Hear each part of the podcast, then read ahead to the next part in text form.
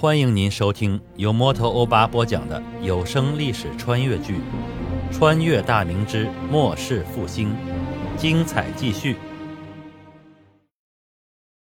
等皇帝一行人来到收拢难民的住所时，朱威绰的身边护卫身上挂满了各色各样的物品，有各种吃食，有拨浪鼓、风车、泥人这般的玩具，甚至还有劣质的胭脂水粉。这是朱维绰说要带回去给娘亲的。我闻言不禁哈哈大笑。王承恩一个劲儿地夸小主人有孝心，朱次郎也不想打击妹妹，只能装作啥都没听见。我们一行人来到正在修建的房舍前，我背着手观看着工匠施工。这是一所学校，在我的计划之中占据着重要的地位。未来这所学校的形式。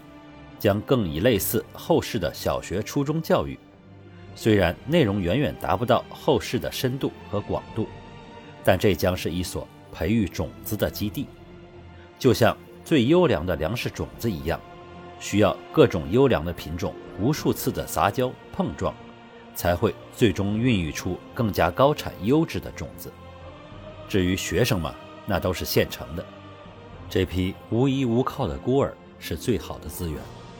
我不指望这里能培养出具备现代思想的人才，但至少要给这个已经腐朽的政治环境带来一股清新之气，并且要让这股清新之风气持续下去，直到让大明快要腐烂的躯体重获新生。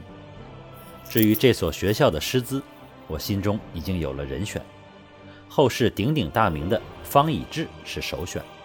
此时的方以智还在南京。与黄宗羲、吴应麒、陈真慧等人士交往，方以智接受西方科技知识，并非盲从，而是经过自己的认真思考消化。这个在以大中华自居、排斥外来学说的官僚士绅为主的大明是很少见的。方以智其学博涉多通，自负要把古今中外的知识融于一炉，虽然最终并未能成功。但其广博的学识、开阔的眼界，都是我所希望看到的。现在的方以智才二十几岁，正是激扬文字、粪土万侯的时期，适合成为这些三观尚未形成的孩子的老师。其实，以我最看重的是文武全才、学贯中西的大学士徐光启。遗憾的是，这位睁眼看世界的奇人，在年前就已经病逝了。其后代也没有精彩绝艳的人物，其最主要的鸿篇巨著《农政全书》，还是他的粉丝陈子龙整理完成的。一生郁郁不得志的陈子龙，深具经世实用的才能，唯以升官发财、替朋友圈谋取私利的大明官场所不容。后半生颠沛流离，最终被清兵抓获，在押往南京途中投水而亡。尸体还被清军残忍地凌迟斩首，弃于水中。门生王云、教夫吴友等在毛竹巷找到他的尸体，据棺埋葬。现在的陈子龙因为崇祯七年会试落榜而心灰意冷，正在老家的松江南园读书写作。明年他就该来京师参加会试了。这次我不会再让这位号称明代第一词人的才子落榜了。上次专门出了复社成员的主考官是温体仁，到时换人主考便是。相信以陈子龙的才气，考中应该是毫无问题。至于差点被遗忘，现在奉旨设场驻炮的汤若望，因为公事繁忙，到时会让他来定时给孩子们上课，同时也给方以智们与汤若望有学术交流的机会。匆匆赶来的刘朝来到我面前，施礼后禀道：“黄老爷，小人已着人在庄里安排妥当，恭请黄老爷和几位小主人前往喝茶歇息。”我看着袍子鞋子上沾满泥土的刘朝，笑了笑：“你这是打哪儿过来呀？我就是来随便看看，已经吩咐过不要你招呼了，免得影响你的差事。”刘朝躬身禀道。小的刚才在田地里查看栽种的红薯，闻听黄老爷前来观察，所以匆忙赶过来了。那鼠苗长势如何呀？料理红薯的有几人？栽种的几亩？回黄老爷，年初锦衣教尉从松江府带着种子过来，小的方知此物是顾大学士徐阁老已经试种成功的。小的随在宫内书库中找到徐阁老著述的书，认真翻看查阅后，又专门询问了数个精于农事的老农后，方才放心的栽种。目前共栽种了五十亩，日常有数名农户料理。薯苗的出芽率九成以上，长势很好呢。我笑了笑，徐先生的书中对于红薯的栽培有无具体的指导啊？回黄老爷，此书中记载非常之详，小的看得非常仔细，从育苗、种植、施肥、起挖，直到收获，都记录在书中。据锦衣教尉讲，此物在徐阁老的家乡种植颇多，但据说口感不佳。且食用之后有胀气、泛酸，小的据实禀报，还请黄老爷恕罪。我叹息了道：“如果人饿到草根、树皮，甚至土，乃至最后的人都能吃人的时候，胀气、泛酸已经可以忽略不计了。松江府乃一高夷之地，民户不乏口粮，嫌弃此物是正常的。可陕西、河南一带的百姓，只要能有口吃的。”能活下去就已经是妖天大幸了。王承恩等人皆默然低头。有关大明西北连年大旱导致人间惨剧，他们都有所耳闻。我继续说道：“我只希望能尽自己最大的努力，减少这种惨剧的发生。只盼着上苍能给我眷顾，给我时间。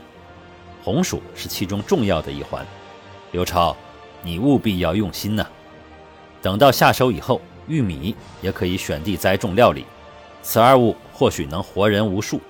到时你刘朝便是大明的大功臣，更会青史留名的。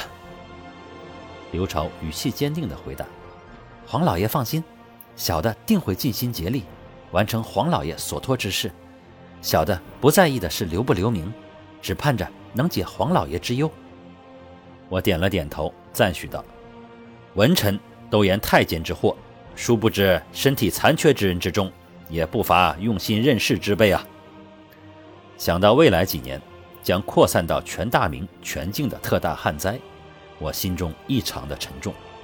自己现在所做的，只是尽量减少旱灾带来的影响，但处于历史上的小冰河时期，人类的力量在天灾面前是多么渺小无力。再加上流寇肆虐，满洲犯境。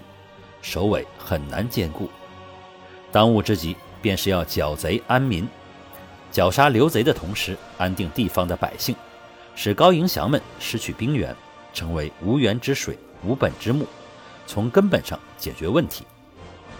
老百姓只要有一口吃的，哪怕吃不饱，能活下去就不会造反。所以粮食是重中之重。看来除了大搞水利建设，推广红薯、玉米的栽种以外，必须要大量的进口粮食。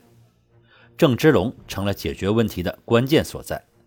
只有通过他的船队，才能从东南亚各国大量的进口粮食。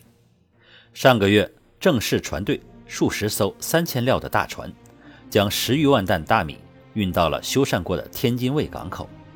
朝廷动用了大量的马车和人力，用时月余。才将这些粮食运送到港口附近的官仓存储起来，但这一千余万斤粮食对于即将来到的饥民潮来讲，属于杯水车薪。把这些粮食运到山西、河北一带，路上的消耗十分惊人。但不运粮总不行，总不能让难民大规模的往京师跑吧？那样的后果可是灾难性的。郑芝龙属于魏巍不怀德的一类人。只要你展示出强大的实力之后，他才会乖乖的听话。据锦衣卫得到的情报，此次随船而来的郑芝凤携带了大量的钱财，在京师买了一个大院落住了下来，看来是作为贿赂朝官、打探消息的据点之用。不管是官军还是刘贼贱奴的消息，都可以第一时间打探到，然后遣人从天津卫乘船递送消息。听到这个消息的时候，我想到后世各地的驻京办，原来现在就已经存在了。即将来到的建奴寇关之战，将成为皇家向郑芝龙展示力量的绝佳机会。只要这一战将建奴打疼，打出官军的威风和士气，那相信郑芝龙的态度将会发生极大的转变。不过，虽然郑氏武装海盗集团很有钱，但人家也是大明子民，毕竟没有在大明土地上为非作歹，人家靠的是实力得来的财富，除非人家自愿。否则，总不能想着从他身上巧取豪夺。作为一个后世过来的人，我不想做这种抢劫的事儿。况且，郑芝龙在泉州一地的名声很好，对当地的百姓异常仁慈，不但不杀人，甚至救济贫苦，威望比官家还高。泉州知府写给福建巡抚的文书中曾经提到：“有撤贫者，且以钱米与之。”当务之急还是要解决钱的问题。国库已然空虚，户部尚书侯洵已经被漫天的催要款项的文书弄得焦头烂额，天天请见圣驾，内躺的存银也已经消耗殆尽。如果再不想办法敛财，接下来的一系列大战将面临无钱可用的窘境。龚凡物晒言，目前还没有消息，看来只能对那帮人动手了。想到这里，我吩咐道。传洛阳信觐见。感谢您收听由摩托欧巴播讲的历史穿越剧《穿越大明之末世复兴》，欢迎加入我的八分圈，下集精彩继续。